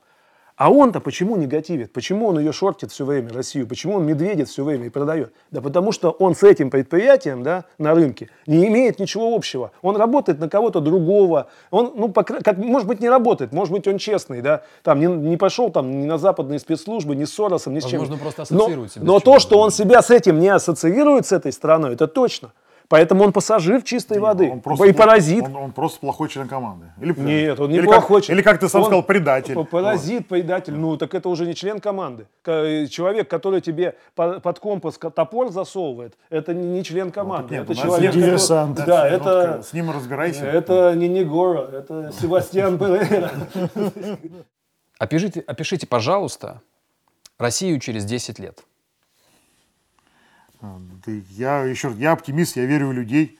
Значит, я думаю, верю в то, что это высокотехнологичная, высококультурная страна с высоким качеством жизни, с образованным населением, э, там, с уровнем высшего образования, не знаю, зашкаливающим, который производит глобальную продукцию и является центром большого цивилизационного проекта, на который ориентируются самые разные страны в мире. Как тебе кажется, к тому моменту, о котором мы говорим, 2030 год, вот тот кризис, если он, тот кризис, который зарождается сейчас на наших глазах, э, каков будет его потенциал к 2030 году? Мы будем об этом вспоминать уже и Кризиса? смеяться об этом. Кризис? Нет, ну, конечно, закончится. Конечно, закончится. Это, ну, то есть, вот то, что мы сейчас, произ- то, что сейчас происходит, на самом деле, это испытание начала века. Ну, то есть, вот оно, оно просто такое. Значит, да, оно неприятное, да, для многих оно трагическое, но это испытание, это э, начало века, и, и- и в любом случае э, мы через него пройдем. Мгм. Но, к сожалению, я вижу два возможных сценария. Ну, со вторым проще, который жесткий сценарий. Через 10 лет мы на, войне, мы на реальной войне, не той, которая сегодня гибридная, а в полном смысле этого слова. Вот. Не, не могу сказать, э, мы в фазе наступления или обороны. То есть мне обороны или уже опять наступление, и опять уже идем до Берлина, Парижа и Нью-Йорка, теперь еще Вашингтона. Э, Пока, э, вот. Э, Но интереснее, конечно, сценарий первый, не жесткий, без контактной же, войны. Я думаю, что через 10 лет мы пе- первая-вторая экономика мира, наверное, с Китаем делим первое место. И не выезжая за границы, э, за границы нашей Российской империи, которая может быть поверх границ, э, не обязательно 21 век все-таки, да, я думаю, что, ну вот я лично э, предпочел бы в моей стране как бы квартиру иметь в Бомбее, а рабочее место во французском Бресте. Вот, э, ну, я над- надеюсь, что через 10 лет будут э, самолеты летать достаточно быстро, чтобы я в моей стране из Бомбея до Бреста французского. Чтобы это был Еще- региональный перелет. Э, Да, что ну, это, это внутренние региональные линии, да. Да. Вот. э, а, ну и так- к тому времени, скорее, вот не знаю, почему мне так кажется, скорее всего, все-таки административный имперский центр нашей э, большой страны, четырех океанов, будет не в Москве, а скорее всего где-то в Сибири. Олег, нафига тебе в Бомбее квартира? Там уже Там все тепло. время запаха. Нет, там уже, там уже все нормально. Уже нормально будет. Мы уже все Значит, 10 лет это очень короткий срок, и нужно а, всегда все-таки судьбу страны а, понимать из судьбы всего мира.